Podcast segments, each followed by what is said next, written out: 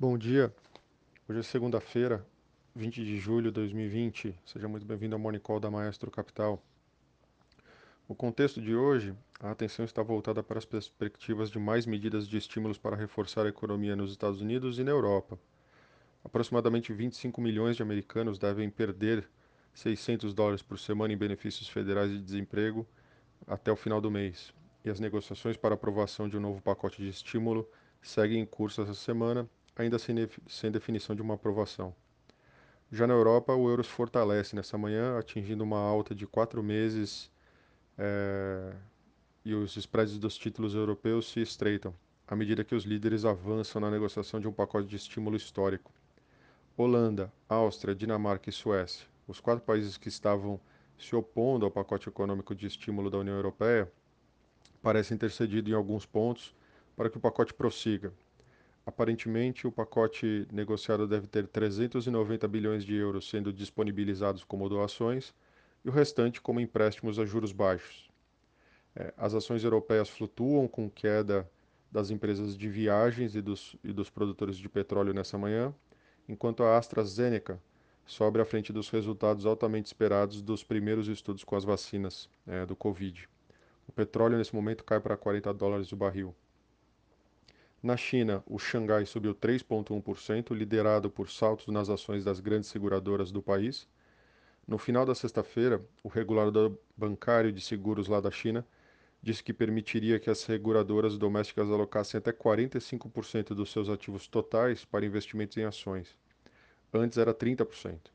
É, isso pode potencialmente canalizar até 530 bilhões de yuans, aproximadamente 75,8 bilhões de dólares, para o mercado de ações na China nos próximos três anos, segundo alguns relatórios.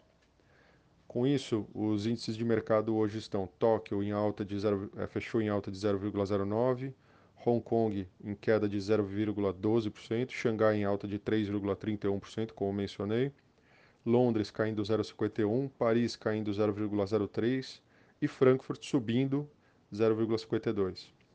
A agenda essa semana é um pouco mais fraca. No Brasil, hoje nós temos a balança comercial às 15 horas. Nos Estados Unidos, temos o índice de atividade do Fed de Chicago na terça-feira, às 9h30. Na quarta-feira, os estoques de petróleo da EIA às 11 às 11h30, desculpa. E os pedidos de seguro-desemprego nos Estados Unidos na quinta, às 9h30, como de costume. Na sexta-feira, no Brasil, nós temos a confiança do consumidor da FGV, que sai às 8 Os destaques internacionais são o Ant Group, de Jack Ma, fundador do Alibaba, está iniciando seu IPO, com planos de listar simultaneamente em Hong Kong e na nova bolsa de tecnologia da China, que fica em Xangai também. O Ant Group é a maior empresa de pagamentos móveis da China e foi avaliada em 150 bilhões de dólares na sua última rodada de financiamento. É, na Europa, a União Europeia, como eu mencionei ali em cima, avançou na definição do seu pacote de estímulos. Os quatro governos que protelam as negociações, Holanda, Áustria, Dinamarca e Suécia, estão satisfeitos com a disponibilização de 390 bilhões de euros como doações e o restante do estímulo emergencial de 750 bilhões de euros em empréstimos a juros baixos. Os 27 líderes da União Europeia se reunirão mais tarde para resolver as questões como tamanho geral do fundo e como controlar os gastos individuais.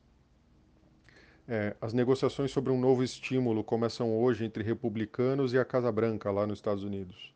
É, o governo se opõe ao financiamento de novos testes de vírus, ponto favorecido pelo Partido Republicano, é, além de pedir mais dinheiro para o Pentágono enfrentar a pandemia globalmente, também demandado pelo republicano.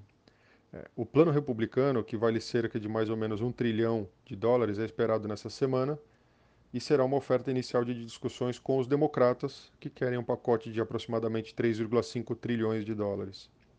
É, no destaque local, é, três notícias acho que importantes. Então, a Câmara aprova a unificação fiscal de Guedes, mas quer uma reforma mais ampla. É, embora a Câmara dos Deputados apoie as propostas é, do Paulo Guedes de unificação do PIS e COFINS com alíquota de 12%, Rodrigo Maia quer que a primeira fase da reforma tributária, que deverá ser apresentada pelo governo nesta terça-feira, seja anexada uma proposta mais ampla. Maia disse que a Câmara acredita que é importante seguir em frente nessa primeira fase e depois disso seguir em frente pela unificação completa das PECs 45 e 110 que estão tramitando no Congresso. e também tratam da reforma tributária. É, agora, do, no cenário corporativo, a Caixa Econômica Federal retomou os preparativos para a contratação do braço de seguros da Caixa, a Caixa Seguridade, é, suspenso devido à pandemia, a contratação do IPO, tá? É, a oferta pública inicial está prevista para outubro. É, o Banco Estatal espera captar entre 12 e 15 bilhões de reais, listando a Caixa Seguridade no novo mercado. A crise acabou forçando a abertura de um novo canal digital para fornecer pagamentos de ajuda de emergência. Os funcionários da Caixa consideram o aplicativo um grande potencial para distribuir produtos de microseguro, uma área em que o banco deseja explorar. Os funcionários da Caixa argumentaram que a melhoria dos ganhos na holding e as parcerias com as maiores seguradoras é, que entrarão em vigor esse ano já aumentaram o valor do ramo de seguros da empresa. E por último, a Vivo, a TIM e a Claro estão unindo forças para adquirir as, as, operações da, as operações móveis da Oi aqui no Brasil. É, por meio de um fato relevante, a Claro, a Vivo e a TIM anunciaram que haviam apresentado uma oferta vinculante para as operações móveis da Oi Embora o preço da oferta não tenha sido divulgado, o jornal espanhol El Confidencial reportou o valor de 2,6 bilhões de euros, sendo aproximadamente uns 16 bilhões de reais com o câmbio de hoje. É, a Oi ainda está recebendo ofertas em potencial, mas o mercado está acreditando que as três grandes empresas de, de telecomunicações vencerão esse processo. Então é isso. Um abraço e bons negócios.